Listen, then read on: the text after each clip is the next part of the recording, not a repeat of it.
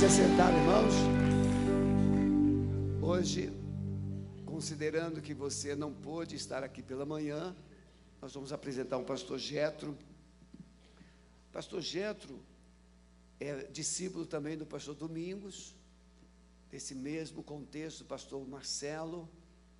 É um quarteto, não? o pastor Carlitos da São José dos Campos, pastor Marcelo Toschi, pastor Getro e o Domingos. É são os três mosqueteiros e o Datayan. Ele é o Datayan. Ah, porque ele é o mais assim, alvoroçado do grupo. É, ele não é que ele seja assim, barulhento, ele é ousado. Os outros são mais assim, arrumadinho, ele é desarrumado. Mas pense a admiração que nós temos por esse homem, a unção. Quem esteve aqui hoje, nós trouxemos um casal, a nossa família trouxe um casal que está tirando férias aqui em Curitiba, do Rio Grande do Sul. Muito amigo do nosso genro. E esse casal foi na arena ontem, o, o casal se converteu, entregou a vida a Jesus. Nós fizemos a oração de confissão.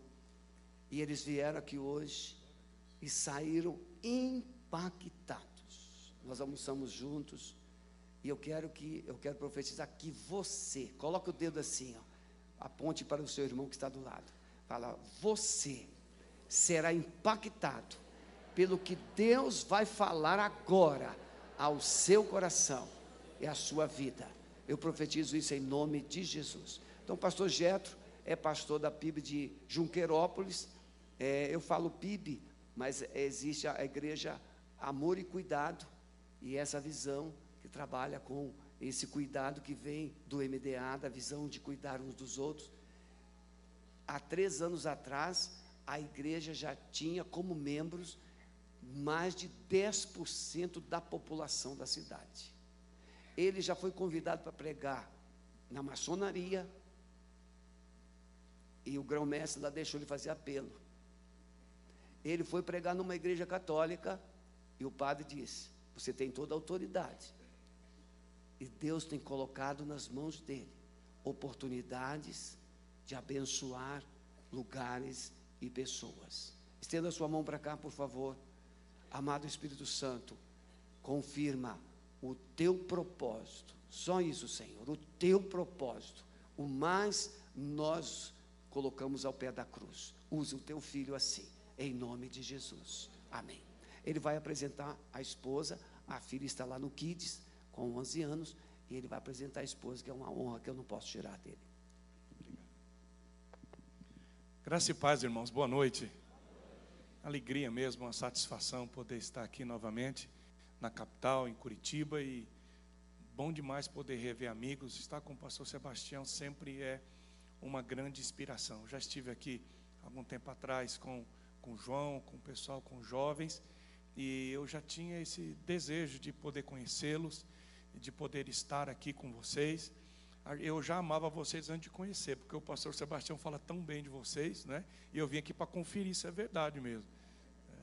Mas ele ama demais essa cidade, essa igreja, e só tem uma maneira da gente conquistar algo, é quando a gente ama. Você nunca conquista o que você não ama. Por isso que muitos pastores não conseguem avançar. Muitas igrejas não crescem porque o pastor não gosta da cidade. Muitas igrejas não crescem porque às vezes o próprio pastor não gosta da igreja. Às vezes eu vou pregar em lugar, o pastor diz: Pastor Geto, ora por mim que eu quero me libertar desse negócio. Eu falo, cara, como é que a gente só conquista o que ama? Porque quando você ama, você luta. Quando você ama, você sofre. Porque quando existe uma paixão no nosso coração, a gente está disposto a dar a vida por aquilo. Então eu louvo a Deus porque essa paixão, esse amor do pastor Sebastião, da família dele, realmente tem nos inspirado. Eu venho dessa vez com a minha esposa, é muito difícil a gente viajar juntos. Primeiramente porque minha filha estuda, né, já está em idade escolar, e eu viajo praticamente toda semana. É, e ela fica é, trabalhando em casa e eu saio para passear. Né?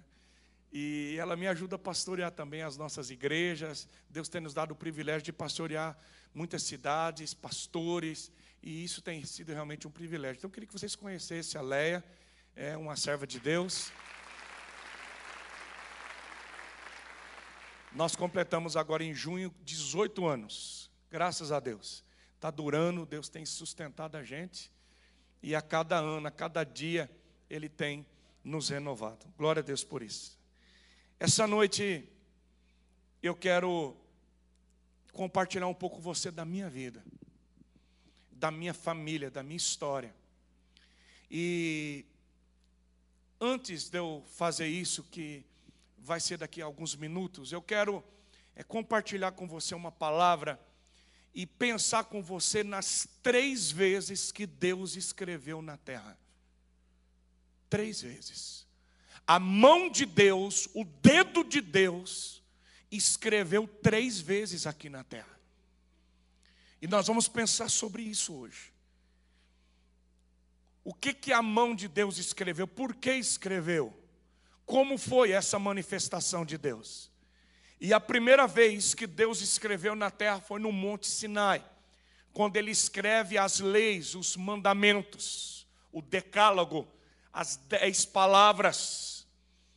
E vamos ler juntos, livro do Êxodo, capítulo 31, versículo 18. Vamos ver como é que isso aconteceu. Essa foi a primeira vez que Deus escreveu na terra, lá no Monte Sinai. Êxodo 31, 18, eu leio na nova versão internacional, diz assim: Quando o Senhor terminou de falar com Moisés no Monte Sinai, deu-lhe as duas tábuas da aliança, tábuas de pedra escritas pelo dedo de Deus. Leio com você agora Êxodo capítulo 24, somente o versículo 17. Êxodo 24, apenas o versículo 17. Aos olhos dos israelitas, a glória do Senhor parecia um fogo consumidor no topo do monte. Vamos entender isso aqui. O, a multidão do povo de Israel, cerca de 3 milhões de pessoas. Era muita gente. Muita gente. Só homens que saíram eram 700 mil. Nós estamos falando em torno de 3 milhões de pessoas. Eles estão na planície do Sinai. Primeiramente, Deus fala com Moisés as leis e os mandamentos. Moisés desce do monte, fala com o povo o povo diz: tudo que Deus falou, nós faremos, nós obedeceremos. E Deus diz agora para Moisés: sacrifica, santifica o povo e sobe novamente, porque agora eu vou escrever em tábuas de pedra tudo que eu falei, para ficar registrado, para que não seja aumentado nem diminuído. Só que a, a palavra de Deus é: ninguém vai poder subir o Sinai nenhum animal, nenhum homem, nenhuma criança, nenhuma mulher, ninguém pode subir, ninguém pode tocar no monte, porque a minha glória, a minha presença vai descer no monte.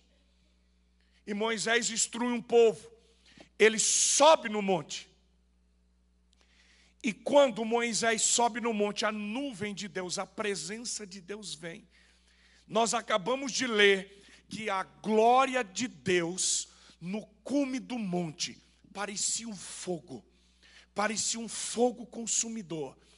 Era a Shekinah, a presença, o próprio Deus desceu no Sinai, a nuvem da glória, a presença de Deus.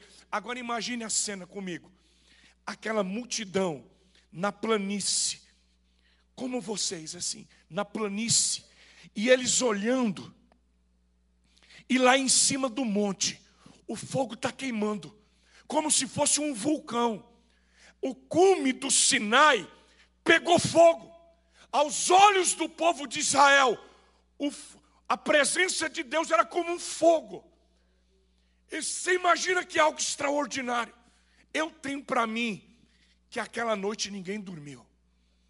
Porque às vezes num culto a gente canta uma canção, às vezes você está orando e vem aquela presença aquele bálsamo, e você diz: Meu Deus, é demais.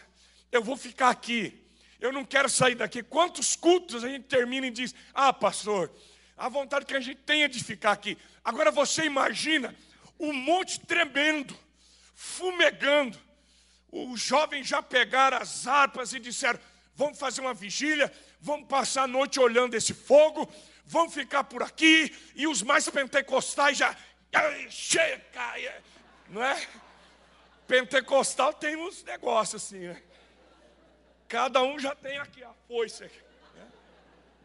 Os mais tradicionais com a mão no coração, não tem problema nenhum, cada um tem um jeito. Mas é impossível a gente ficar indiferente quando você vê a glória de Deus. Eles viram com olhos carnais humanos, eles viram a glória de Deus no cume do monte. E o dedo de Deus estava escrevendo nas tábuas de pedra. Diga glória a Deus. Agora escuta bem. Passou um dia, dois dias, dez dias, vinte dias, trinta dias. E Êxodo capítulo 32, a multidão vai para Arão e diz assim: nós não sabemos mais o que aconteceu com esse Moisés. Já fazem, já faz 40 dias que ele está lá. Deve ter morrido, alguma fera deve ter devorado ele. Fazem-nos deuses para que vão diante de nós. Nós queremos um Deus que a gente possa ver, apalpar. Mas Deus estava lá. A glória de Deus estava lá. E eu quero que você aprenda um princípio.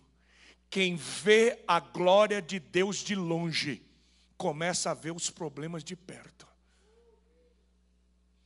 A maior desgraça que pode acontecer na vida de uma igreja e na vida de um crente é quando a gente se acostuma com a presença de Deus. É quando a gente se acostuma em ver as coisas de Deus de longe. Eles apenas contemplavam, mas eles não podiam subir no monte. Eles não podiam entrar na nuvem. E eles se acostumaram a olhar de longe. Aquela, aquele primeiro dia, aquele segundo dia, aquele terceiro dia, o arrepio acabou. Sabe, irmãos, eu nasci dentro de uma igreja. Quando a gente fala que nasceu dentro da igreja, é que quando minha mãe estava grávida, ela já era crente. Sabe quando você cresce dentro de uma igreja, você cresce numa escolinha, você cresce com a Bíblia na mão, você cresce participando de culto, a gente vai se acostumando com as coisas. A gente se acostuma com a oração, a gente se acostuma com o louvor, a gente se acostuma com o culto. E alguns se acostumaram tanto que eles apenas olham, contemplam, participam, mas eles não conseguem sentir mais nada. E é nessa hora que nós começamos a construir ídolos na nossa vida. O povo de Israel, eles se acostumaram com a presença no monte, eles não podiam subir. Agora eu tenho uma palavra de Deus para você. Quando a carne de Jesus foi rasgada na cruz de um lado para o outro, o escritor aos Hebreus diz que através do véu da sua carne rasgada, eu e você podemos ter entrada direto no Santo dos Santos, na presença dEle. O véu foi rasgado de alto a baixo. Deus abriu um caminho através de Jesus. Jesus é o novo e vivo caminho. Eu e você não precisamos apenas ficar assistindo. Eu e você não precisamos de um pastor, de um grupo de louvor. Nós não precisamos de um homem para interceder por nós. Eu e você podemos subir no monte, entrar na nuvem, entrar na glória, na presença de Deus.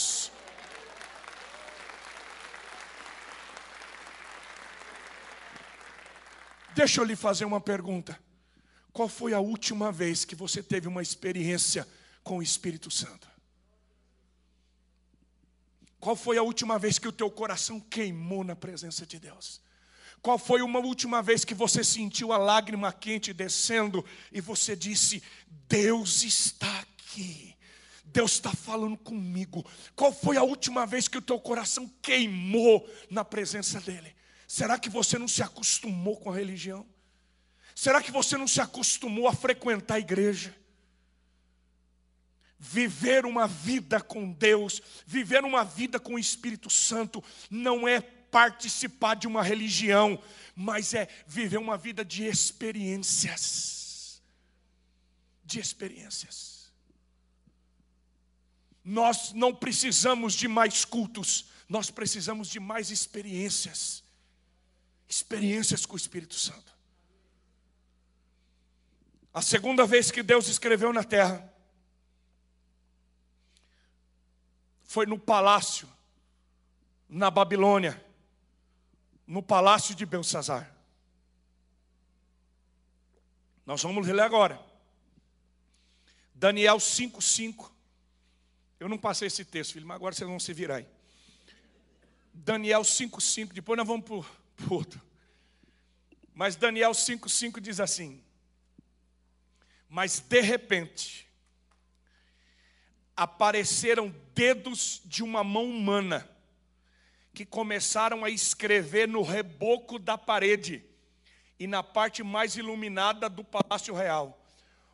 O rei observou a mão enquanto ela escrevia. Coloca o seis.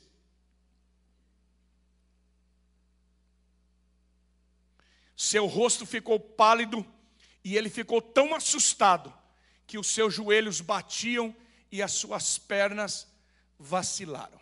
Para quem é novo aqui, para quem talvez está nos visitando ou que nunca leu o livro de Daniel, deixa eu pintar a tela para você entender a segunda vez que Deus escreveu na terra. O Império Babilônico teve um grande imperador chamado Nabucodonosor. Foi esse imperador que invadiu e destruiu Jerusalém, que conquistou a nação de Israel. Esse Nabucodonosor se tornou um dos grandes imperadores do mundo daquela época. Babilônia não era apenas não era apenas um império, Babilônia era uma filosofia, era um pensamento.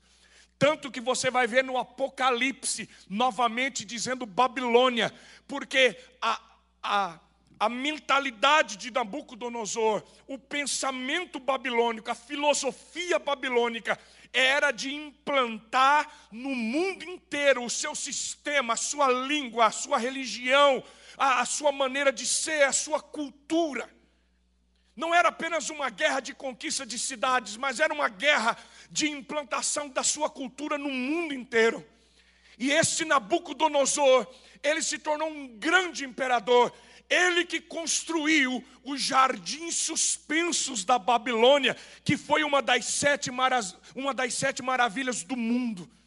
Mas esse rei, ele se ensoberbeceu. Um dia, ele olhou da janela do seu palácio, os seus jardins, a sua conquista, e ele disse assim: Esta não é a Babilônia que eu fiz, que eu construí. Esse não é o império que eu conquistei, que eu construí. E ele se encheu de arrogância, de soberba, e a mão de Deus pesou sobre ele. Porque Deus abate o orgulhoso, mas levanta o humilde. O orgulhoso tem Deus por inimigo. E quando a mão de Deus se levanta contra alguém, meu amigo, a mão de Deus veio contra Nabucodonosor e do maior imperador da terra, ele foi comer capim com os jumentos monteses. Ele se tornou um bicho. Ele começou a andar de quatro pés. As suas unhas cresceram como um lobisomem, os pelos no corpo dele. E ele foi andar como os animais nas montanhas ele passou sete anos sendo molhado pelo orvalho da noite e queimado pelo sol do dia, vivendo como um animal, como um bicho. Até que ele se humilhou. Tem gente que se dem... tem gente que demora para a ficha cair, companheiro. Tem gente que tem que comer capim até aprender que Deus é Deus e que nós somos nós. Depois de sete anos, esse imperador diz: só tem um que governa sobre o céu e a terra, só tem um que quando quer levanta e que quando quer abate, só tem um que é todo-poderoso, e não sou eu, é o Deus que fez o céu e a terra. Quando Nabucodonosor se humilha, volta a sua saúde mental, física. Deus restaura, devolve para ele o trono, devolve para ele o, o governo. Ele se torna novamente o grande imperador e ele faz um decreto: não há outro Deus Ninguém deve ser adorado e temido a não ser o Deus Todo-Poderoso. Diga aleluia. É demais isso. Agora presta atenção. O Nabucodonosor morre. Quem que assume o trono? O filho, o príncipe, o Belsazar. O Belsazar sabia de tudo que tinha acontecido com o papai. Sabia de tudo. Mas o Belsazar, quando ele é constituído o imperador da Babilônia, o rei da Babilônia, sabe qual é a primeira coisa que ele faz? Vamos fechar uma boate em Curitiba e vamos fazer uma festa de arromba. Ele diz: Nós vamos fazer uma festa e eu vou ter mil convidados mil nobres e autoridades de toda a terra. Eles vão comer e beber comigo. E ele chama mil homens, líderes de todo o mundo, para celebrar a sua coroação. É assim que ele começa o reinado dele: com festa, com dança, com meretrizes, com dançarinas. E eles estão comendo, bebendo, dançando, depois que ele já tomou uma meia dúzia assim, daquela bem artesanal, que ele já está alto, ele diz: é o seguinte, nós não vamos beber em qualquer taça aqui, não, nós vamos beber na taça de Deus. Eu quero que vocês tragam as taças de ouro e de prata lá do templo de Jerusalém, do Deus de Israel, porque na minha coroação, na minha festa, nós vamos beber nas taças do Deus Todo-Poderoso, nós vamos fazer festa com os utensílios sagrados de Deus, e os servos dele trazem as taças, as bandejas, taças de ouro, de prata, e ele começa a beber, a brindar, a dançar com as suas mulheres, concubinas, na hora que ele está fazendo festa, a mão de Deus desce na terra. E tem lugar que Deus chega, a festa começa, mas tem lugar que Deus chega e a festa termina. A mão de Deus vem e ela começa a escrever na parede caiada da, do palácio. Nós acabamos de ler o texto. Aquele rei que está. O fogo passa na hora, companheiro. Pensa numa cachaça que vai embora. Na hora que ele vê aquela mão e o dedo escrevendo, as perninhas dele aqui, ó. A Bíblia diz que o joelho dele bate um no outro. A música para. A festa para, a bebida para, a dança para. O rei entra em desespero. Ele diz: Eu quero saber o que, significa isso. E ele chama todos os astrólogos, feiticeiros, sábios. Ninguém consegue dar interpretação. Ele diz: se alguém interpretar essa escritura para mim, eu vou colocar um colar de ouro no pescoço, vou vestir de púrpura e vai ser o segundo governante dessa nação. Mas ninguém dá interpretação, então ele fica desesperado. Nessa hora chega a mãe, porque você sabe que na hora do desespero sempre a mãe vem. A rainha não estava na festa, que ela não ia aguentar o negócio daquele. Mas nessa hora, quando diz assim, ó, o moleque está lá chorando, batendo a perna. Porque na hora da boate da festa, ninguém quer pai e mãe, mas quando bate o carro, companheiro. Vocês dão risada, né? A, a, a mãe chega. E quando a rainha mãe chega, ela vê o desespero de Belsazar, ela diz: Não se desespere, meu filho. Tem um homem nesse palácio, ele não está aqui na festa, mas tem um homem nesse palácio que no tempo do teu pai, ele interpretava sonhos, visões, enigmas. Mande chamar Daniel dos cativos de Judá. E Daniel vai te dar a interpretação do que, que essa mão escreveu aí na parede. E Belsazar manda trazer Daniel. E quando Daniel entra, o velho Daniel, o velho pastor, o rei Belsazar diz: Você pode interpretar isso, você é o Daniel que interpretou coisas para o meu pai. Você pode me dizer o que foi escrito. Se você me disser, eu vou colocar um colar de ouro, eu vou te vestir de púrpura, você vai ser um governante. Daniel dá de dedo na cara do rei e diz assim: Fica para ti os teus presentes e dá para outro as tuas dádivas. Mas eu vou dizer o que, que Deus escreveu. Vamos ler? Daniel, capítulo 5. Daniel 5, 22.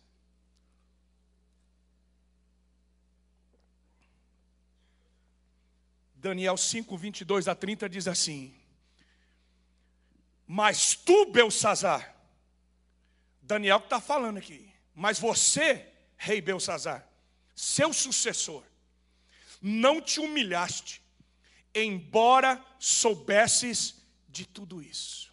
Belsazar sabia de toda a história do pai, mas ele não se humilhou. Ao contrário, te exaltaste acima do Senhor dos céus, mandaste trazer as taças do templo do Senhor para que nelas bebessem tu, os teus nobres, as tuas mulheres e as tuas concubinas.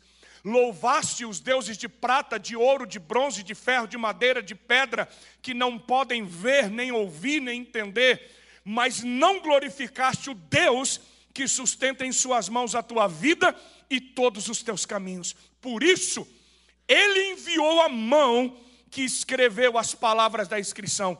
Esta é a inscrição que foi feita: Mene, Mene, Tekel e Parsim. E este é o significado dessas palavras. Mene, Deus contou os dias do teu reinado e determinou o fim. Tekel, pesado foste na balança e achado em falta. Pérez, teu reino foi dividido e entregue aos medos e persas. Então, por ordem de Belsazar, vestiram Daniel com um manto vermelho, puseram uma corrente de ouro no pescoço e o proclamaram o terceiro em importância no governo do reino. Naquela mesma noite, Belsazar, rei dos babilônios, foi morto. Diga misericórdia. Qual foi o pecado de Belsazar? Ele profanou aquilo que era santo. Belsazar achou que podia fazer o que queria. E olha bem para mim. Existem muitas pessoas, homens e mulheres, que dizem assim: a vida é minha, eu faço o que eu quero, eu vou onde eu quero, eu bebo o que eu quero, e é verdade. É verdade. Você pode beber o que você quiser, você pode transar o tanto você quiser, você pode sair da igreja e ir para um motel, você pode fumar droga escondido, você pode trair tua família, você pode fazer festa, você pode fazer o que você quiser, até o dia que a mão de Deus cruzar teu caminho.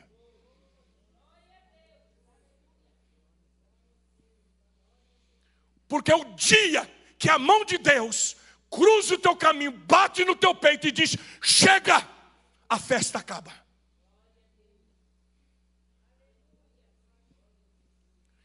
Eu tenho ouvido muitos jovens,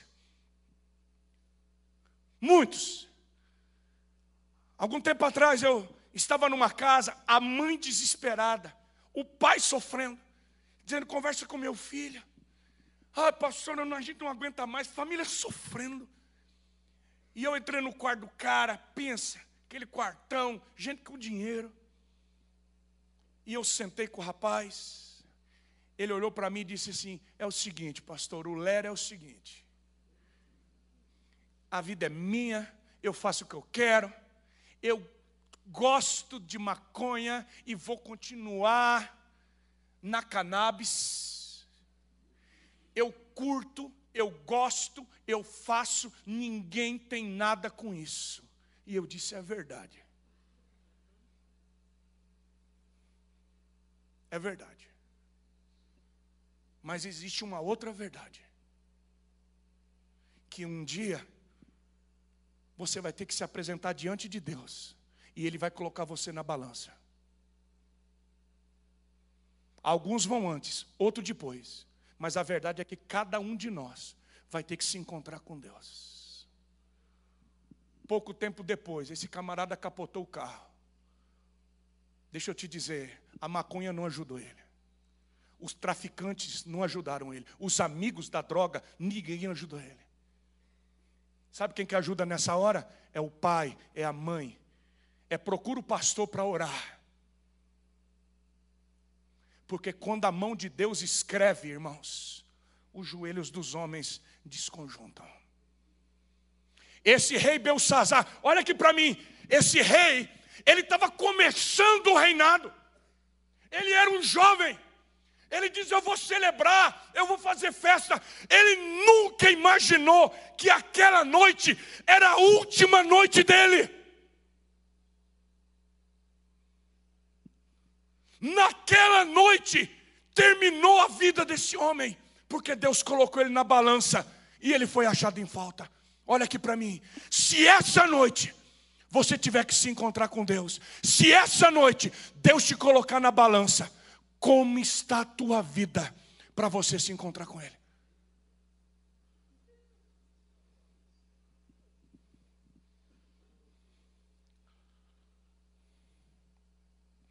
A terceira vez que Deus escreveu na terra está no livro de João. E agora a mensagem fica mais suave. Diga graças a Deus. João capítulo 11, desculpa, João capítulo 8, a partir do verso 1, é o último texto, eu vou terminar com isso. João capítulo 8, a partir do versículo 1, é quando Jesus está no pátio do templo, ele desceu do monte que ele estava orando, e eles apresentam aquela mulher que foi fragrada em adultério. Vou ler o texto, só para vocês se lembrarem, mas eu penso que todo mundo aqui já leu esse texto em algum momento, ou pelo menos já ouviu essa história. Jesus, porém, foi para o Monte das Oliveiras. Ao amanhecer, ele apareceu novamente, ao, novamente no templo, onde todo o povo se reuniu ao seu redor e ele se assentou para ensiná-lo. Os mestres da lei e os fariseus trouxeram uma mulher surpreendida em adultério, em flagrante adultério. Fizeram-na ficar em pé diante de todos e disseram a Jesus: Mestre, essa mulher foi surpreendida em ato de adultério. Na lei de Moisés, nos ordena apedrejar tais mulheres. E o Senhor que diz? Eles estavam usando essa pergunta como armadilha a fim de terem uma base para acusá-la. Mas Jesus inclinou-se e começou a escrever com o dedo. Diga com o dedo. É demais isso, né? Visto que continuavam a interrogá-lo, ele se levantou e lhes disse: Se algum de vocês estiver sem pecado, seja o primeiro a tirar a pedra nela. Inclinou-se novamente e continuou escrevendo no chão. Os que o ouviram foram saindo, um de cada vez, começando pelos mais velhos. Jesus ficou só, com a mulher em pé diante dele. Então Jesus pôs-se em pé e perguntou-lhe: Mulher, onde estão eles? Ninguém a condenou? Ninguém, Senhor, disse ela. Declarou Jesus: Eu também não a condeno. Agora vá e abandone a sua vida de pecado. Eu penso que esse é um dos momentos mais difíceis de Jesus. Ele tinha passado a noite no Monte das Oliveiras, onde ele costumava orar com os discípulos. Quando ele desce no pátio do templo em Jerusalém, os, os mestres da lei, os fariseus, os sacerdotes, eles com certeza já tinham notícia de uma mulher que estava traindo o marido. Eu penso que talvez esse marido estivesse em viagem ou estivesse em algum trabalho, mas a verdade é que ela estava passando a noite com um amante. E eles deram um jeito e eles pegaram essa mulher na, na sua cama de adultério. Eles pegaram essa mulher em flagrante ato de traição. Eu não sei aonde esse homem foi parar, mas ele foi ligeiro, deve ter pulado a janela, corrido. Mas eles pegam ela. E eles pegam essa mulher. Na cultura judaica, é, essa mulher ela é arrastada pelas ruas. E a multidão começa a gritar: adúltera, adúltera, e as pessoas começam a juntar pedras. As mulheres das famílias de Israel, elas cuspiam enquanto a adúltera passava, e eles já iam pegando em pedras. Eles pegavam a parte de cima da roupa dessa mulher e rasgavam para que ela mostrasse os seus seios, para que todos vissem a sua vergonha. Essa mulher ainda está cheirando sexo da sua noite de traição. É, é, é uma cena horrível, irmãos. Essa mulher, enquanto caminha, ela já, já apanha, ela é esfolada, ela é arrastada pelas ruas, e quando chega no pátio do templo, eles jogam essa mulher. Todos estão esperando para matar essa mulher, porque isso era comum. E então eles indagam Jesus. Essa mulher foi apanhada agora, é fragrante, tem testemunha, ela estava na cama. A lei de Moisés diz que nós temos que apedrejá-la, que nós temos que matá-la. Mas o Senhor o que, que diz? Olha a, tange, olha a situação, eles colocam Jesus em xeque, porque se Jesus diz assim, dá uma pedra, vamos matar essa desgraçada agora, vamos cumprir a lei, vamos matar. Aí eles vão olhar para Jesus e dizer: Ué, mas o Senhor não disse que prega um novo mandamento?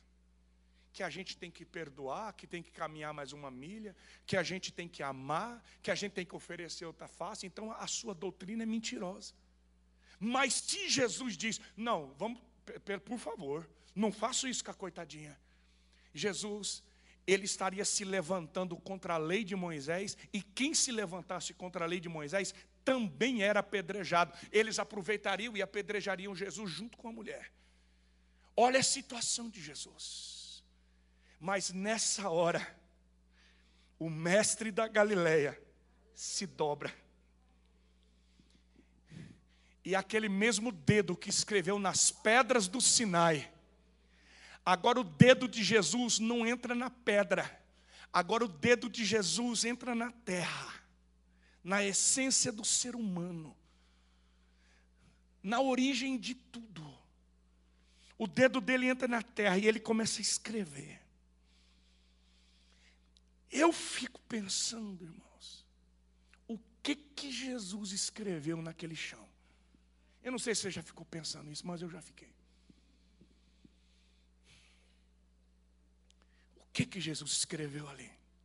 Mas a pergunta não é o que, mas é por quê. Nós precisamos responder por que, que Jesus está escrevendo no chão. Porque Jesus está dizendo: as pedras que vocês têm na mão representam a lei. As pedras que vocês têm na mão, o meu dedo escreveu lá no Sinai mas agora Deus está aqui. Eu não estou mais escrevendo em pedra, eu agora estou escrevendo em corações, eu estou escrevendo em vidas.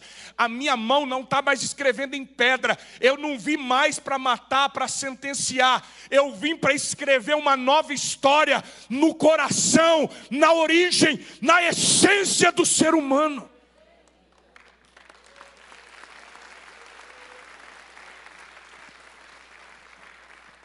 Agora, quando a gente vê uma cena dessa, eu fico imaginando Jesus ali ajoelhado.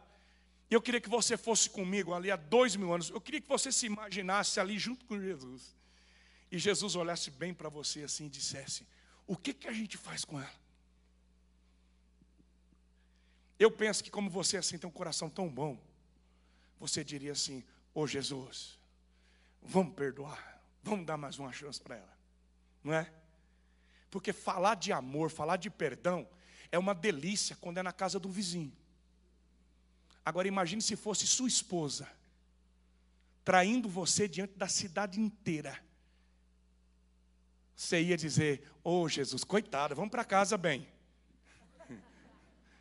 Ou a pedra ia comer. E se fosse seu marido? O que, que você ia dizer? O que eu estou querendo dizer para você é que falar de perdão, falar de amor, é muito fácil quando a história é do outro. Mas quando é, é com a gente, é muito difícil. Eu vivi uma história. E nesses próximos minutos eu queria abrir minha vida, meu coração para vocês. Hoje eu faço isso com uma naturalidade e com uma leveza muito grande, porque é como você lê um livro e você sabe o final da história. Então eu conto para você essa história e eu já sei o final dela. Então por isso que eu conto com tanta naturalidade, porque eu tenho cicatrizes, mas eu não tenho mais nenhuma ferida. As minhas cicatrizes são bandeiras do poder e da glória e da graça de Deus na minha vida. Mas quando a gente olha para cicatrizes, elas não doem mais, mas a gente se lembra das histórias. Então eu sou um homem de muitas cicatrizes. Eu nasci em Rondônia. Nasci numa época em, em que ainda Rondônia estava sendo desbravada, não havia asfalto, não havia transamazônica. E papai foi para lá. Meu pai é era um pernambucano e já tinha tido muitas outras famílias, outros filhos. Só para você ter noção, na cidade de Arapongas, aqui no Paraná, meu pai deixou uma mulher com oito filhos dele. Eu tenho, apareceu duas irmãs minhas, mais velha que minha mãe. É loucura isso, mas quando meu pai se casou, a minha mãe tinha 17 anos e ele tinha 47 anos. Ele era 30 anos mais velho que mamãe. Mamãe era aqui do Paraná, do interior do Paraná, uma caboclinha da roça. Meu pai fez amizade com meu avô. Os, meu pai tinha um caminhão, era um aventureiro e tinha algumas posses. E ele se encantou com a minha mãe. Minha mãe tinha 17 anos, uma paranaense linda. E falou para o meu avô: Eu quero casar com a Tereza. Meu avô disse: Tereza, o Ananias quer casar com você. A minha mãe disse: Se o pai acha que é bom, eu caso. E ela casou. E meu pai foi para Rondônia e nós e teve três filhos. Eu sou o caçula. Eu tenho duas irmãs mais velhas do que eu. E como meu pai já tinha deixado outras famílias, era 30 anos mais velho que minha mãe, um pernambucano perigoso, difícil, naquela época de terras, de invasões, de muita violência. Então eu eu vivi, eu tenho 45 anos, mas eu vivi experiências eu vivi numa família que, às vezes, eu começo a contar histórias. Alguns aqui, principalmente os mais jovens, nem imagina, nem sonha o que é uma casa sem energia, no fogão a lenha, o que é morar num lugar que não tem estrada, que não tem acesso, de ir para a escola caminhando no meio da mata, seis, sete, oito quilômetros, eh, tirar água do poço, passar roupa no ferrabrasa. A maioria dos jovens nem imagina o que é isso. Eu vi televisão a primeira vez na minha vida, eu tinha sete anos de idade. Eu fiquei desesperado tentando arrancar aquele povo de dentro daquele, daquela caixa, né? que nem índio. Mas, meu pai era um homem violento, um homem, um, assim, aquela cultura pernambucana, nortista, difícil. Então, meu pai, quando ele pegava a gente para surrar, a mamãe já preparava a salmoura, porque quando ele pegava a gente para surrar, enquanto a gente não caía, ele não parava. Surrava com o que tinha na mão, com chicote, com cabainha de facão e a gente tinha medo dele. Meu pai era um homem tão violento, irmãos, um homem tão promíscuo, que ele falava para minha mãe assim: passa a camisa que eu vou para a zona. A minha mãe tinha que passar a roupa dele, preparar ele para ele ir para sair com as prostitutas. E minha mãe tinha que fazer, porque senão ela apanhava. Ela tinha medo dele. E a gente sofreu demais, mas sofreu muito. E quando nós voltamos de Rondônia para o Mato Grosso do Sul, sul do Mato Grosso do Sul, eu achei que a nossa vida ia melhorar. Porque pela primeira vez a gente tinha saído do, do sítio, do meio do mato, e tinha vindo para a cidade. Eu nunca tinha morado em cidade na minha vida. E eu disse: agora a vida vai melhorar, porque é, tem mais acesso, tem mais escola. Agora a gente morava numa casa, na cidade. Foi a primeira vez que eu vi a civilização como realmente era. E, mas ao invés de melhorar, a coisa piorou. Porque papai tinha vendido a, fazendinha que ele tinha lá no norte e agora ele estava com dinheiro, comprou uma caminhonete nova, começou a fazer negócio, começou a barganhar. Ele era, tinha muita inteligência para essas coisas, mas dentro de casa a coisa ficou muito difícil. Porque ele ia para o jogo, ele passava em casa com mulheres dentro da caminhonete, mesmo minha mãe sendo crente, ela não aguentava aquilo. E as brigas iam aumentando, aumentando, e aquele clima, e a gente com medo, e aquele choro, aquele sofrimento. E minha mãe desconfiou que meu pai estava se preparando para nos abandonar, porque ele começou a comprar coisas e ele não passava as, as escrituras, ele não fazia transferência, ele só fazia contratos. E a minha mãe percebeu, pela atitude dele, ele estava muito, ele estava muito estranho. Nessa época eu já tinha quase nove anos, de oito para nove anos. E um dia, meu pai parou a caminhonete, começou a colocar as coisas dele dentro, e eu corri para a mamãe e disse assim: Mamãe, o papai vai embora. Ele está pegando as caixas de ferramenta, está colocando as coisas dele, eu acho que ele vai embora. E a minha mãe se desesperou e, de forma escondida, ela foi, pegou aqueles contratos, aquelas escrituras, e ela escondeu dentro das saias, assim, colocou a blusa por cima. E, e eu, moleque, eu, eu amava meu pai. Eu, por mais que ele nunca tivesse me pegado no colo, me dado um abraço, nunca, meu pai nunca, nunca, não, não, não havia isso dentro de casa, não havia isso. Era muita brutalidade, era um, um negócio muito difícil. Mas eu amava meu pai, e eu, moleque, e dizendo: Papai, para onde o senhor vai? Papai, me leva. Papai, o que está acontecendo? Eu não queria que meu pai fosse embora. Mas ele colocou tudo dentro da caminhonete. E quando ele foi procurar aquela documentação para ir embora, ele não achou. Ele ficou endemoniado. Literalmente, ele ficou endemoniado. E ele disse: Tereza, me entrega esses documentos, eu vou fazer uma besteira. Tereza, me dá essas escrituras, me dá esses contratos. Tereza, eu vou matar um. E a minha mãe se esquivando de um lado, se esquivando do outro. E eu, minha irmã mais nova, bobinho, perto dele. Ele pegou eu, minha irmã, me arrastou para um quarto. Gritou: Vem aqui, Tereza. E quando minha mãe entrou no quarto, ele sacou uma faca, eu não esqueço nunca. Era um punhal com cabo madrepérola, branco. Ele pegou aquela faca, encostou na minha barriga e disse: Tereza, eu vou matar esse infeliz, Tereza. Você sabe que eu mato ele. Me dá esses documentos, senão eu vou sangrar ele que nem um porco, Tereza. Sabe o que é você olhar para o seu pai? O cara que tinha que te amar, que tinha que te proteger, e ele dizendo: Eu vou matar. Você sabe que eu mato. E ele matava mesmo. O olho dele brilhava de ódio, de ira. Ele não estava blefando. O Satanás estava ali. A minha mãe viu aquilo. Eu não gritei, não chorei, a minha irmã esperneava, eu fiquei petrificado. A minha mãe tirou, entregou para ele, ele foi embora. E deixou a gente sem nada. Meu irmão, eu não sei se você já foi pobre na sua vida. Minha mãe é semi-analfabeta, ela mal sabe escrever. A vida inteira trabalhou na roça. Mas eu não me esqueço daquela noite, era uma sexta-feira. A gente não tinha assunto em casa. Mas quando anoiteceu, a gente tomou banho. A minha mãe chamou ela, nós três subimos na cama de casal. E eu ficava pensando, eu era o único homem de casa, eu ficava pensando o que vai ser da nossa vida. A casa era alugada. A gente não, não tinha o que fazer. Mas minha mãe sentou a gente, pegou a velha Bíblia dela, uma Bíblia de zíper, assim, abriu. E ela abriu e começou a ler o Salmo 23. O Senhor é meu pastor e nada me faltará. Deitar-me fazem verdes pastos, guia-me mansamente às águas tranquilas. Refrigera minha alma e guia-me por vereda de justiça, por amor do seu nome. Ainda que eu andasse pelo vale da sombra da morte, eu não temeria mal algum, porque até ali tu estarás comigo e a tua vara e o teu cajado me consolam. Preparas uma mesa perante mim, na presença dos meus inimigos. Unges a minha cabeça com óleo, o meu cálice transborda. Certamente que a bondade e a misericórdia do Senhor me seguirão todos os dias da minha vida eu habitarei na casa do Senhor por longos dias. A minha mãe olhou para nós e disse assim: O papai foi embora, mas o papai do céu não foi. Ela olhou para nós e disse: Deus vai me dar força para criar vocês e não vai faltar comida aqui dentro de casa. Minha mãe disse: Vamos orar. Ela ajoelhou no pé da cama e eu não esqueço da oração dela. A oração dela foi assim: Deus, salva salva o meu marido. Deus tem misericórdia dos pais dos meus filhos. Tenha misericórdia do pai dos meus filhos, Senhor. Onde ele estiver, Senhor, guarda ele. E eu do lado dela ajoelhado dizendo assim: Deus mata ele, Deus.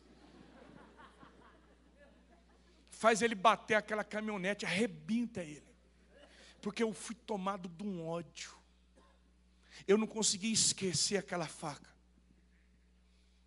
Dentro do meu coração eu dizia assim: eu vou crescer eu vou cuidar da minha mãe e das minhas irmãs. E eu vou encontrar ele. E eu vou mostrar para ele o que, que faz com a faca. Eu vou matar ele. Sabe o que é você sonhar toda noite matando seu pai? Eu sonhava. Eu sonhava me encontrando com ele. Até os 14 anos de idade, a minha mãe me segurou dentro da igreja. Eu fui batizado, eu tocava, eu cantava, eu era campeão da escola dominical. Com 12 anos eu já tinha lido a Bíblia inteira. E eu aprendi uma coisa: o pobre só tem uma chance na vida. Ele tem que estudar mais do que os outros e trabalhar mais do que os outros. Porque senão ele vai morrer pobre. E eu coloquei na minha cabeça: eu vou tirar a minha família da miséria. A minha mãe acordava às 5 horas da manhã, pegava, subia em cima de um caminhão boia fria, que alguns aqui nem sabem o que é isso. Um caminhão boia fria naquela época não era ônibus, era no frio. Era um caminhão com as travessas de pau. A minha mãe ia capinar seringueira. Quando chegava de tarde, ela saía às 5 horas da manhã. Quando chegava de tarde, ela chegava em casa e tirava aqueles panos da mão e saía aqueles pedaços de couro e de sangue do cabo da enxada. A gente comia arroz e, mam, mamãozinho refogado. Às vezes eu falo isso e as pessoas dizem, ai, pastor, que delícia, mamãozinho refogado. Come seis meses seguidos para você ver.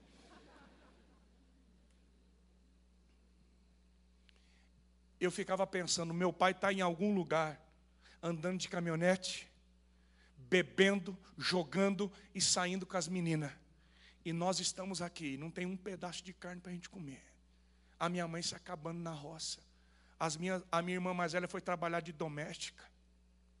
Com nove anos de idade eu fui para a rua, engraxar sapato e vender sorvete. Alguns aqui já passaram pela rua. A rua é a coisa mais difícil que existe na vida de uma pessoa. Porque na rua você apanha. Na rua você é humilhado. Na rua os meninos dizem: Eu vou comer sua bunda. E eu não tinha um pai para me defender, eu não tinha ninguém.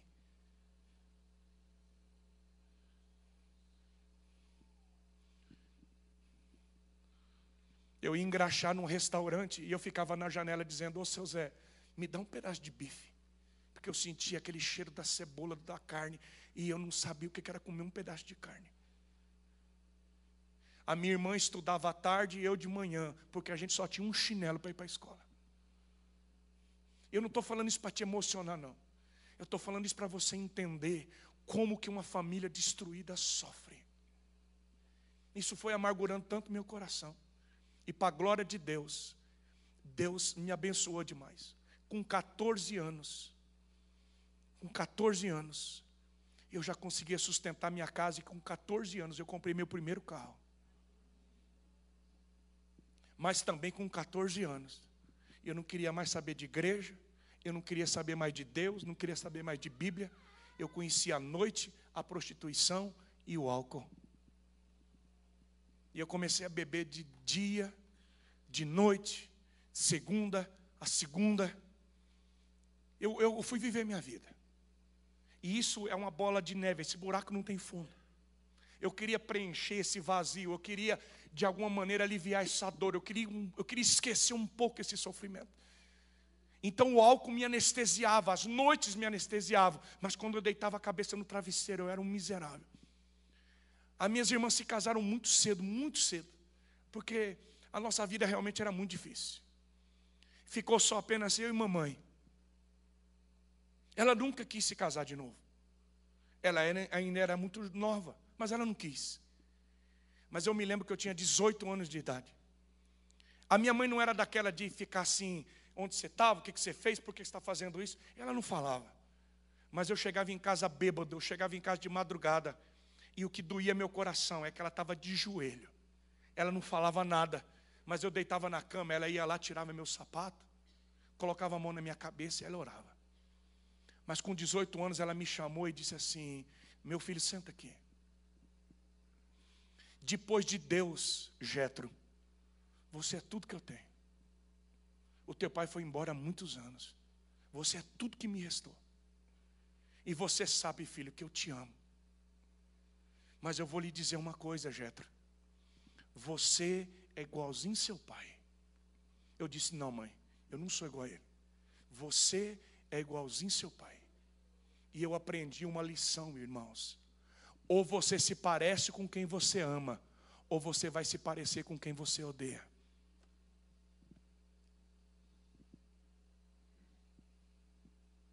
Eu me tornei Minha mãe disse: O seu pai era um viciado, você é um viciado. O seu pai usava as pessoas, você usa as pessoas. Você não ama ninguém, filho. Você nem me ama. Eu falei: Não, mãe, eu amo a senhora. Se você me amasse, você não me deixava chorando toda noite, porque eu nunca sei se você vai voltar. Você só chega bêbado, você é um viciado. Você está acabando com a minha vida, filha. O teu pai me machucou e você continua me machucando. E eu olhei para minha mãe e disse: Pelo amor de Deus, mãe, eu vou mudar hoje. Eu vou parar agora. Eu prometo para a senhora. E eu fui firme assim, irmãos, uns três dias.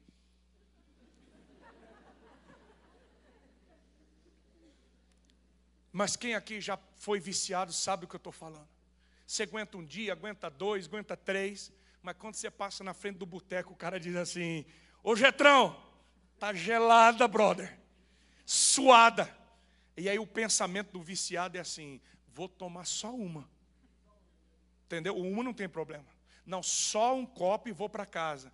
Mas viciado não toma uma. Você toma duas, toma três, toma dez, toma vinte. E eu volto para casa novamente. E aí vem a depressão, vem a tristeza. Por quê? Porque o viciado, ele só descobre que ele é viciado quando ele percebe que ele quer parar e não consegue. Ele, o viciado só percebe que é um escravo quando ele se vê dominado por aquilo. E eu não conseguia mais me controlar. Então eu afundei de vez. Eu via minha mãe sofrendo, eu não queria sofrer, eu tinha me tornado igual ao meu pai, eu não queria ser igual ao meu pai, eu queria ser diferente, mas eu não conseguia, então eu mergulhei no fundo do poço. E aos 20 anos de idade, eu estava tão depressivo que eu disse assim: eu vou acabar com a minha vida. Eu não conseguia. Eu dormia com litro de uísque na cabeceira da cama. Eu não conseguia dormir se eu não bebesse. Só dormia bêbado. Quantas vezes dormi em cima do meu próprio vômito? Que nem um porco. É lamentável isso. Mas um dia, exatamente numa sexta-feira, eu estou terminando. Exatamente numa sexta-feira, eu saí à noite, e sabe quando você tenta beber uma dose, duas e não desce? E eu voltei para casa, eu, eu não conseguia, alguma coisa. Eu estava muito oprimido, muito agoniado, muito triste. E eu deixei meus amigos, deixei namorada e voltei para casa, guardei o carro. Era umas 11, 11 e pouco da noite. Quando eu entrei no quarto, eu não acendi a luz, eu sentei na cama, Sebastião. Eu sentei na cama, sim. E eu disse: Oh Deus, o Senhor está aí. Oh Deus, eu não aguento mais. Deus, eu queria te conhecer como minha mãe te conhece.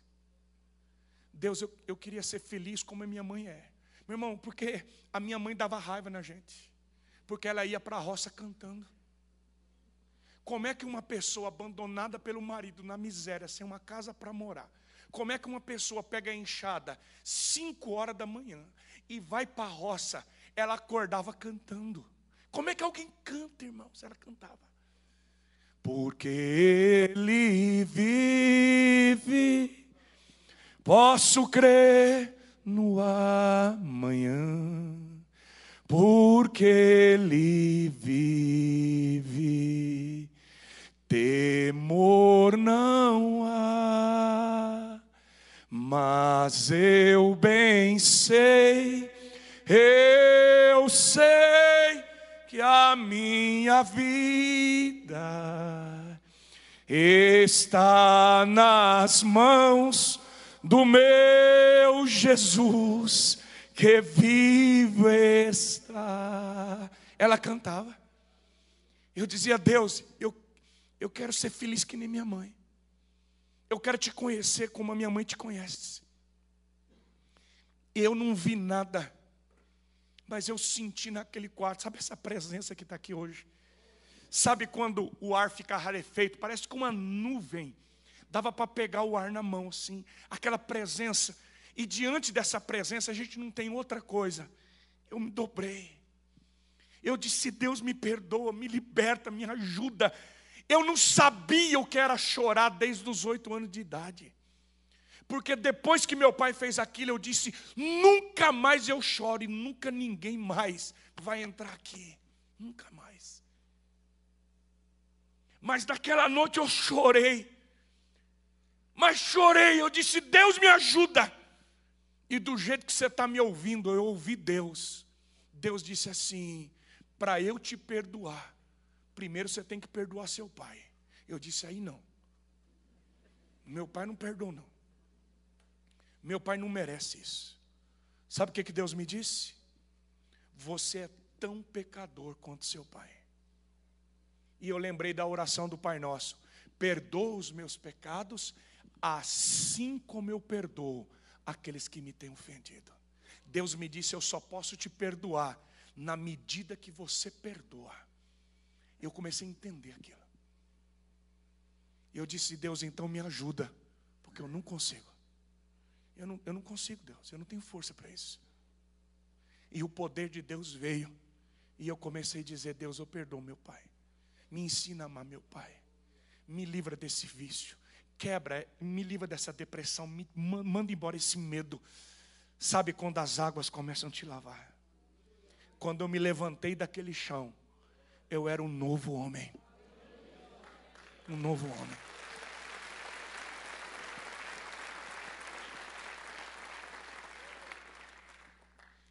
Em um mês, Deus me tirou do Mato Grosso do Sul. Me trouxe para o estado de São Paulo. Eu tava, nessa época eu estava cursando minha, o primeiro ano da minha faculdade de Direito. Primeiro ano. Eu cresci muito rápido dentro da igreja. Foi muito rápido. É, só voltando aqui, no sábado, isso foi na sexta-feira, no sábado, no Mato Grosso do Sul, assim, a cidadezinha pequena, a, a, a igreja era na rua da minha casa, assim, duas quadras para baixo. Antigamente, a, a, a, cerca da igreja era de balaustre. Sabe o que é balaustre? Aquela cerca de madeira assim. Balaustre. Portão de tramela. Quando a minha mãe se ajeitou no sábado à noite para ir para a igreja, eu não falei nada, não disse nada para ela. Mas eu tinha me encontrado com Jesus na sexta. Quando ela se ajeitou, me ajeitei. Quando ela estava saindo para a igreja, eu peguei minha velha Bíblia, parei com ela e disse: Eu vou com a senhora. Ela olhou para mim e disse: Sábado à noite, você vai comigo para a igreja? Eu falei: Vou, vou com a senhora. Ela não falou nada. E a gente foi a pé. Eu estou caminhando com ela, ela quieta. Abriu o portão da, da igreja, subimos assim, tinha três degraus também assim. Subimos. Quando gente passou os degraus assim no pátio da igreja, ela olhou para mim e disse assim: Deus me disse que um dia você ia entrar comigo nessa igreja e nunca mais ia sair que, que aconteceu? Eu disse, mãe, ontem eu me encontrei com Jesus. Segura na minha mão, porque eu estou entrando e nunca mais eu vou sair. Já fazem 25 anos. 25 anos. 25 anos que eu estou olhando para frente e nunca mais olhei para trás. Vim para o estado de São Paulo, dois anos, já estava pregando nas praças, nas casas, dirigindo jovem, tocando, cantando. A gente tinha grupo de evangelismo e de impacto, e montei grupo de louvor, de banda, tudo que você pensar eu queria fazer. Pregava na faculdade, nos corredores, dentro do ônibus. Eu levava a Bíblia, eu levava a Bíblia para a faculdade. Eu fiquei doido, fiquei chapado. Eu queria que todo mundo encontrasse com Jesus que nem eu. Hoje eu estou mais calmo, mas eu era violento naquela época.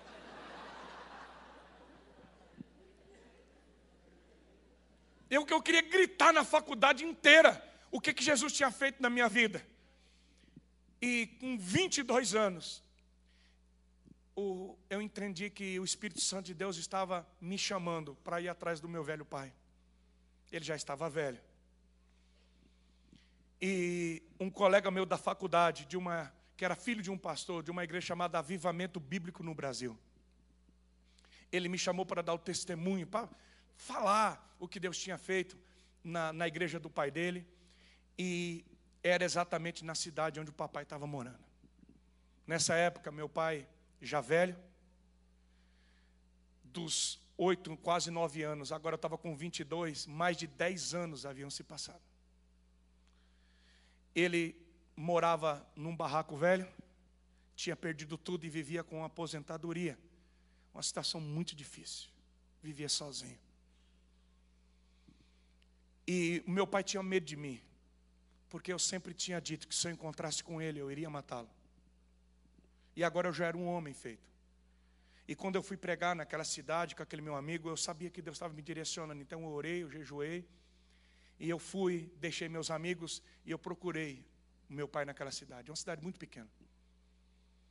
E quando eu cheguei na frente da casa dele, ele estava sentado numa cadeira de área, daquelas, daquelas cordinhas verdes assim. Meu pai é, é, era, é, era bem pequeno assim. Meu pai batia mais ou menos assim em mim. Um pernambucano pequenininho. Mas fez fi com força. E quando ele me viu no portão, ele me conheceu na hora. Ele levantou da cadeira e disse: Filho, o que, que você está fazendo aqui? Eu disse: Calma, pai. Eu não vim aqui lhe fazer mal.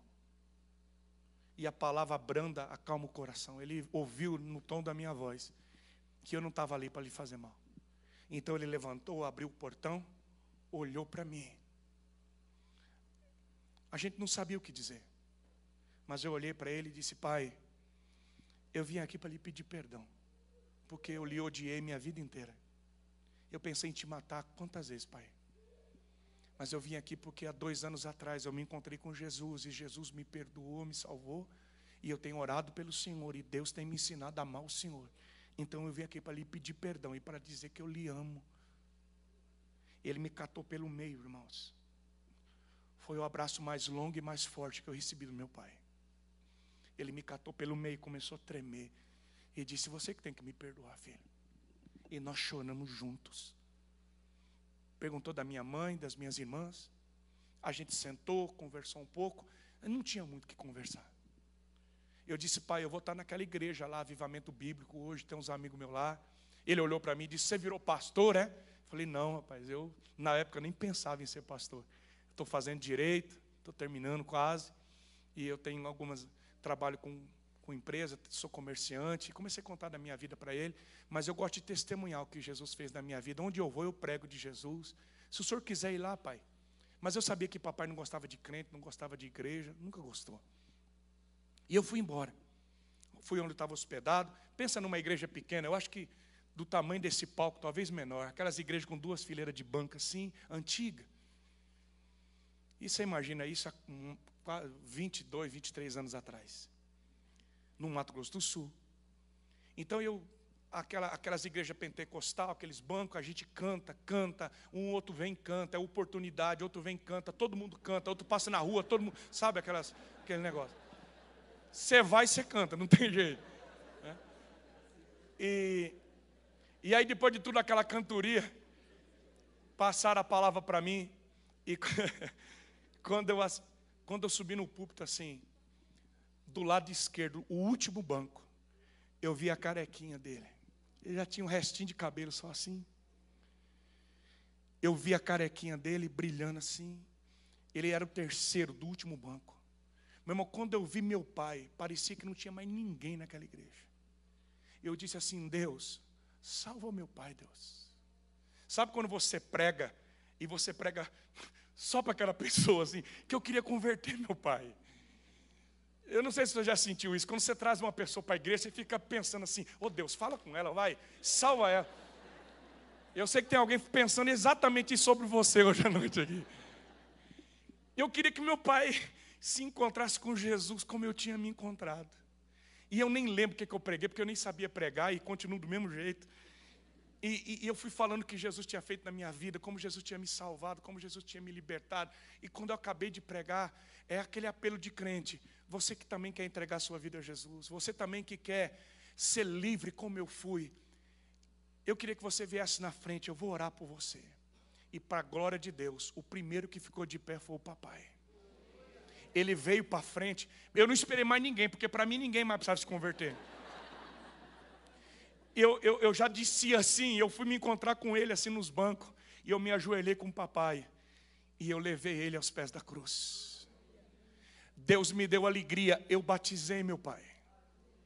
E há 18 anos atrás, quando nós nos casamos, meu pai agora crente, servindo a Deus, A minha, nós, eu e a Leia, nós compramos uma casa para a mamãe, uma casa muito bonita, uma casinha legal, um jardim lindo que ela gosta. E quando nós nos casamos, a mamãe ficou sozinha, porque minha mãe viveu a vida toda comigo. E aí um dia minha mãe me ligou. Ela disse: Filho, teu pai está aqui em casa. Eu falei: Ué, mãe, o que, que o pai está fazendo aí? Ah, filho, ele veio aqui com as conversas, está aqui. Falei: O que, que o pai. Tá, que, que o pai falou, mãe? Ah, ele veio falar que quer morrer do meu lado, que já está velho, que não tem nada para oferecer, mas que agora nós dois estamos servindo a Jesus. Eu disse, e a senhora, mãe? Ela disse, ah, filho, você sabe, né? Eu amei seu pai minha vida inteira. Eu orei e esperei ele minha vida inteira. E eu vou cuidar dele. E ela cuidou. Trocou muita fralda dele. Limpou muito ele.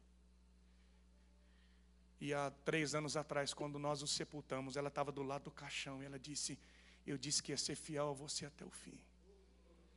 A coisa mais linda do mundo era quando a gente ia visitar eles. E o meu pai gostava de ficar deitado na rede, a minha mãe colocava a cadeira diária do lado. E quando você chegava lá, ela estava cantando. Ela nunca parou de cantar. Ela continuou cantando. Eu estou contando essa história para você, não é para te emocionar. Eu estou contando essa história para você, porque quando o dedo de Deus escreve na terra, ele muda destinos. Deus não está mais escrevendo em tábuas de pedra, Deus agora está escrevendo na terra, na essência, dentro dos corações. Jesus olha para aquela mulher e diz: Onde é que estão os teus acusadores, mulher? Ninguém te condenou? Ela disse: Não, Senhor, todo mundo foi embora. Jesus olha para ela e diz: Nem eu te condeno. O meu dedo não é mais para te acusar, te sentenciar. Agora minha mão está estendida para salvar, para perdoar, para curar. Eu vim para buscar e salvar aquilo que estava perdido. Olha aqui para mim a mão de Deus continua escrevendo. E a Bíblia diz que agora a mão de Deus escreve os nomes daquele que crê nele no livro da vida. Vamos ficar de pé essa noite.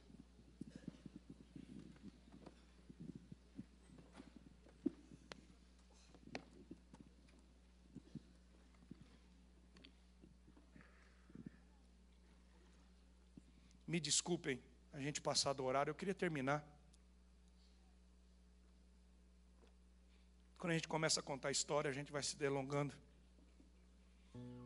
Mas eu queria terminar orando essa noite. Eu queria terminar orando, porque às vezes é tão difícil a gente perdoar.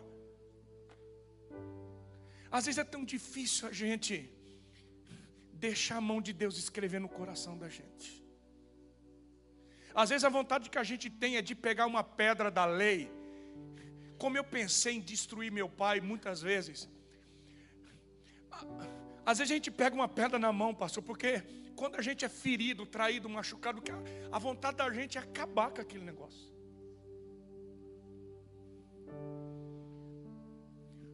Mas a mão de Deus está aqui. E é essa mão que, vai, que te capacita, que te ajuda. Talvez você veio aqui essa noite e disse, Pastor Getro, Eu preciso que Deus escreva um novo capítulo, uma nova história na minha vida. Talvez o teu coração em algum momento foi ferido, machucado, talvez você dentro da tua casa. Quantas mulheres foram traídas, abandonadas, quantos filhos aqui viram seus pais brigando, a família sendo destruída. Quantos aqui viram o pai arrumando a mala e indo embora? Quantos foram abandonados? Quantos nem sabem quem são seus pais? Quantos homens enfrentaram a traição, a humilhação? Eu não sei. Mas existem feridas que não tem remédio, não tem psiquiatra, não tem psicólogo, que só a mão de Deus pode curar. E eu sei que Deus te trouxe aqui. E o dedo de Deus quer escrever novamente mas o dedo de Deus quer escrever dentro do teu coração. Deus não quer mais colocar a mão na pedra, Deus quer colocar a mão, o dedo dentro de você e escrever na tua essência, na terra da tua vida. Feche os seus olhos. Senhor, completa essa palavra. Salva vidas essa noite, Senhor. Meu Pai, como um dia o Senhor me encontrou, como um dia o Senhor encontrou a minha família, como um dia o Senhor mudou a história da minha casa. Ó Deus, muda a história de famílias, de vidas. Alguns aqui, Senhor, têm feito escolhas erradas. Alguns aqui têm trilhado caminhos que não deveria trilhar. Ó Deus, alguns aqui, Senhor, querem querem esquecer. Alguns aqui têm tentado viver o perdão e não têm conseguido. Então vem hoje e completa isso. Enquanto a igreja de olhos fechados ora, eu queria fazer um apelo para você, moça, rapaz, senhor e senhora. Essa presença bendita que está aqui é Jesus que está aqui. E se você veio essa noite e diz, pastor, é comigo, eu quero entregar a minha vida, o meu destino, pastor, eu quero hoje, em nome de Jesus, pode vir mesmo, brother. Cheque, maia,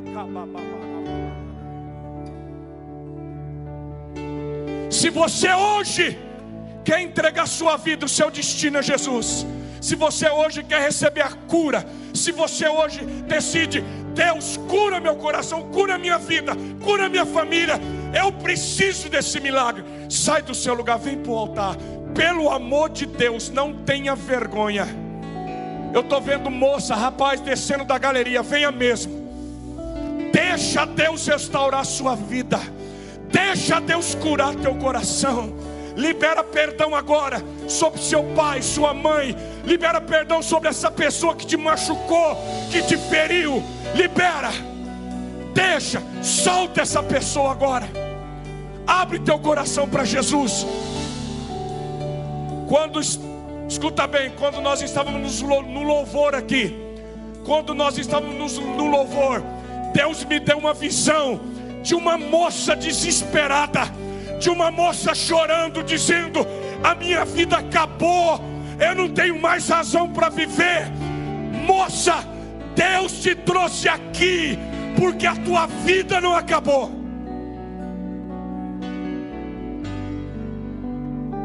Não acabou, a tua história não acabou. A tua história está sendo escrita. A mão de Deus está tocando o teu coração agora. O dedo de Deus toca o teu coração agora. Venham mais para cá, vem, vem aqui bonitão. Vem mais perto aqui. Vem casal. Vem filha. Se você está no seu lugar e o teu coração está queimando, esta é uma noite de milagre na sua vida. Pelo amor de Deus, não deixe passar essa oportunidade. Belsazar achou que ia ter muita festa, mas a festa de Belsazar acabou naquela noite. Esta é a tua noite. Não deixe para amanhã aquilo que Deus está te chamando para fazer agora. Oh Senhor.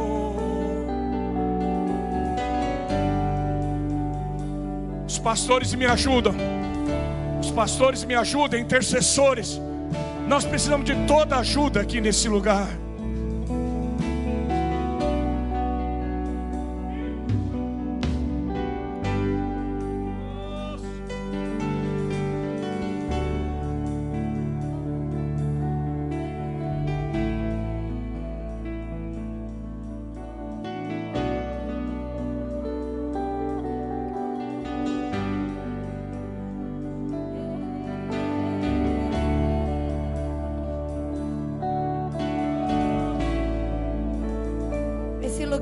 Lugar de milagre.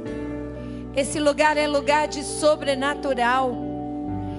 Esse lugar é lugar de cura. O Espírito Santo de Deus, Ele está tocando tuas lembranças, suas memórias, suas emoções, sentimentos. Ele está te curando. Ele está te tocando onde remédio não pode te tocar. Ele está te tocando onde ser humano nenhum pode te tocar. Mas Deus pode, porque foi Ele quem te fez, foi Ele quem te criou, foi Ele quem te formou. Ele não te fez para o abandono, Ele não te fez para a agressão, Ele não te fez, Ele não te fez. Ainda que as pessoas não entenderam o teu valor, o Senhor te ama e Ele está aqui nessa noite. E Ele te convida numa atitude de fé, liberar perdão, declarar perdão, assumir uma postura de perdão, porque Ele está escrevendo hoje na terra a teu respeito. Ele está escrevendo na terra a teu respeito, Ele está escrevendo uma nova história. Ele está escrevendo uma nova história a teu respeito.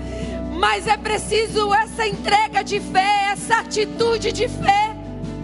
Você pode estar dizendo aí no teu coração: Eu não consigo, eu não consigo. É por isso que o Espírito Santo de Deus te toma pela mão e ele te ensina um caminho de perdão. É um caminho, é um caminho em que você pode dizer: Me ajuda, Espírito Santo, me ajuda. Ele quer te tirar desse lugar do abandono. Ele quer te tirar desse lugar da dor. Ele quer te tirar desse lugar da tristeza.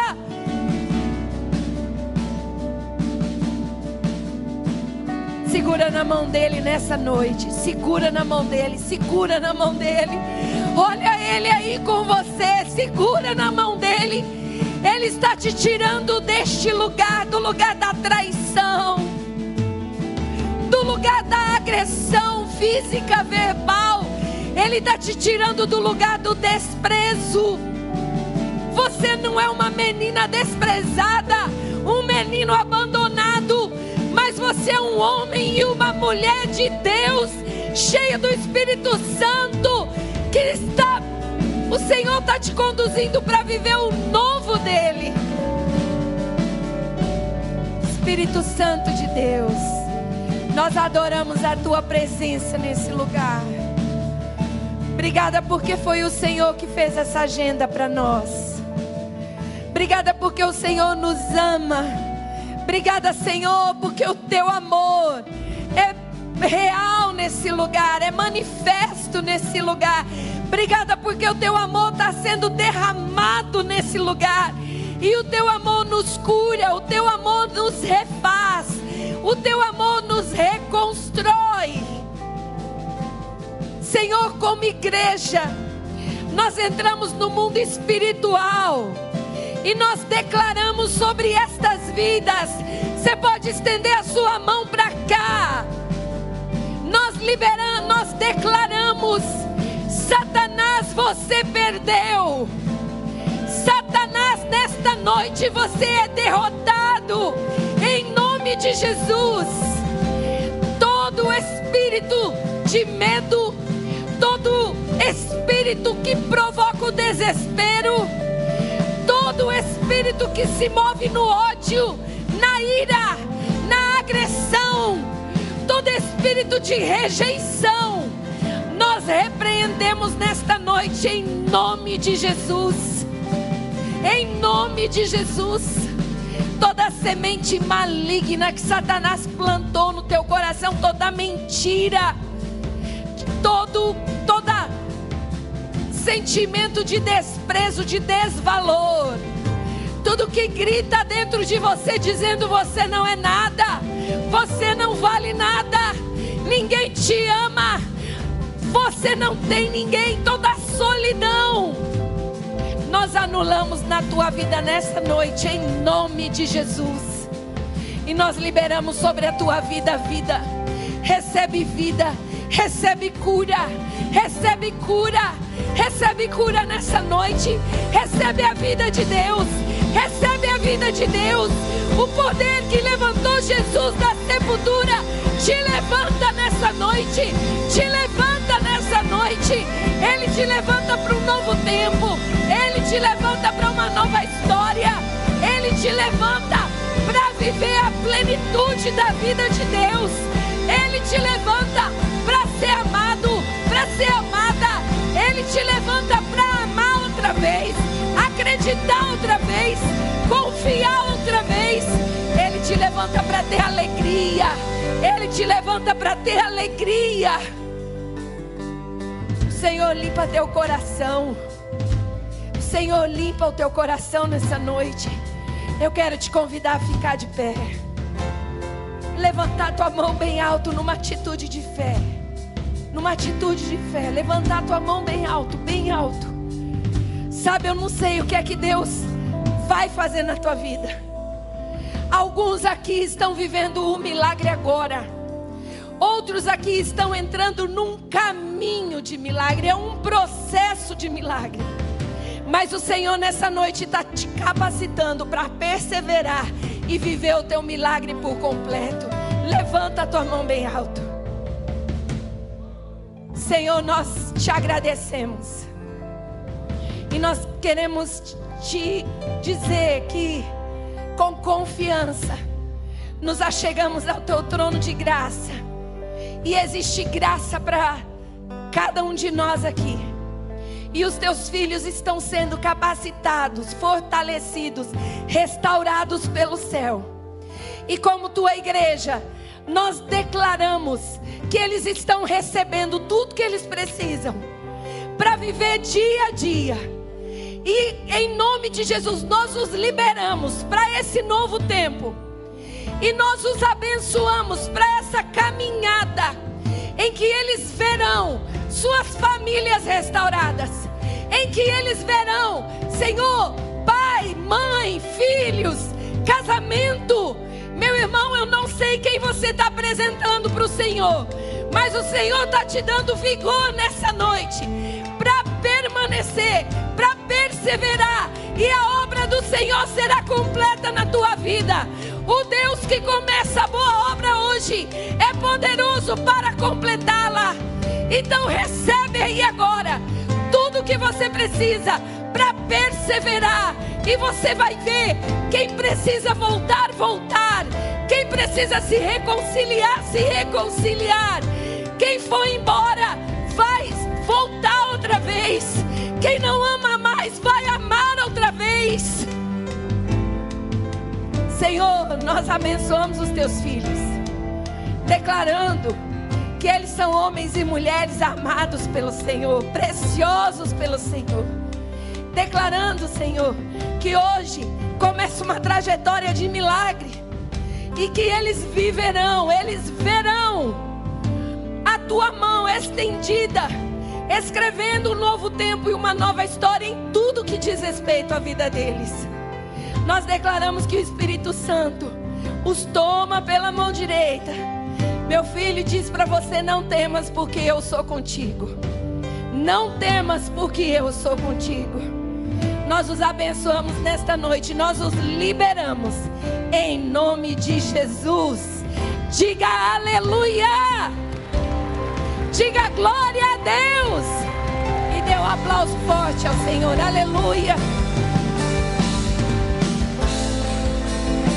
Antes de você voltar para o seu lugar, Quantos que estão aqui à frente e não são membros da Alameda? Levante a mão. Muito bem. Pastor Maurício, sua equipe está lá no estande de integração. Uma equipe lá para recepcionar você, anotar o seu nome, continuarmos orando por você. Você tem células nessa igreja. Se você ainda não está numa célula, procure e você vai ser muito bem recebido para a glória de Deus. Quero encerrar dizendo uma coisa, por favor, um minutinho só. Eu fui pregar numa igreja recentemente. E eu falei sobre heranças do passado. Final do culto, uma pessoa da igreja, na hora do. Tinha uma recepção. E ele disse: Pastor, eu fui lá na cidade do meu pai. Meu pai já morreu. Mas eu fui lá na cidade do meu pai dizer algumas coisas para ele na sepultura. Porque o meu pai, quando eu era pequeno, ele dizia que eu não serviria nem para limpar tampa de privada. E eu fui lá na sepultura dele e disse: O senhor disse que eu não serviria nem para limpar tampa de privada, mas hoje eu sou um doutor. Eu não dependo de ninguém. Eu olhei para ele com muita compaixão e disse: Você tem que voltar lá na sepultura do seu pai. Mas não para desaforá-lo, mas para liberar perdão para ele e pedir perdão a Deus por ele, porque você guarda o seu pai, seu pai continua vivo no seu coração até hoje. O Espírito Santo mandou dizer isso aqui. Tem pessoas aqui que o pai já morreu, mas está carregando a dor do pai até hoje. Se você não verbalizar diante de Deus, o diabo continua te atormentando.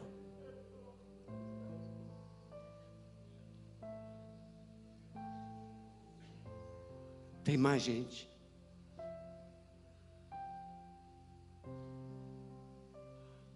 Não deixe o diabo manter você cativo no passado com seu pai.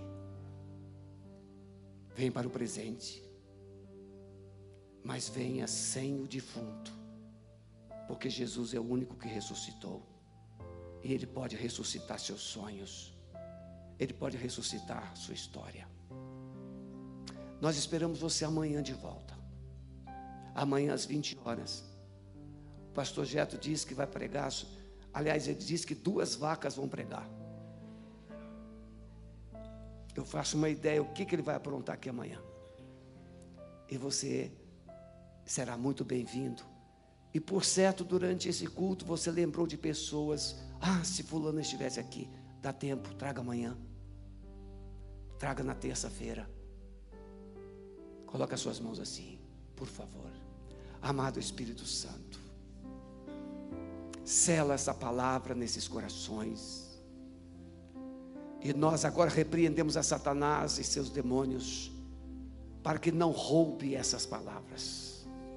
Nós selamos essas mentes com o poder do sangue de Jesus, e elas irão, e essa semente germinará, frutificará e produzirá 30, 60 e 100, e tu serás glorificado nesses corações.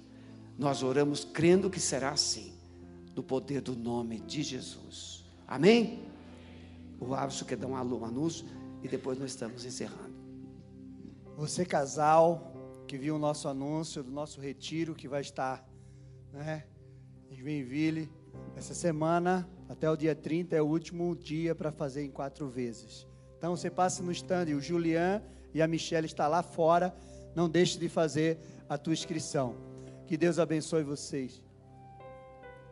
E quem quiser tirar foto, tem um coração lá fora para você, casal, tirar foto lá para levar de lembrança. Deus abençoe.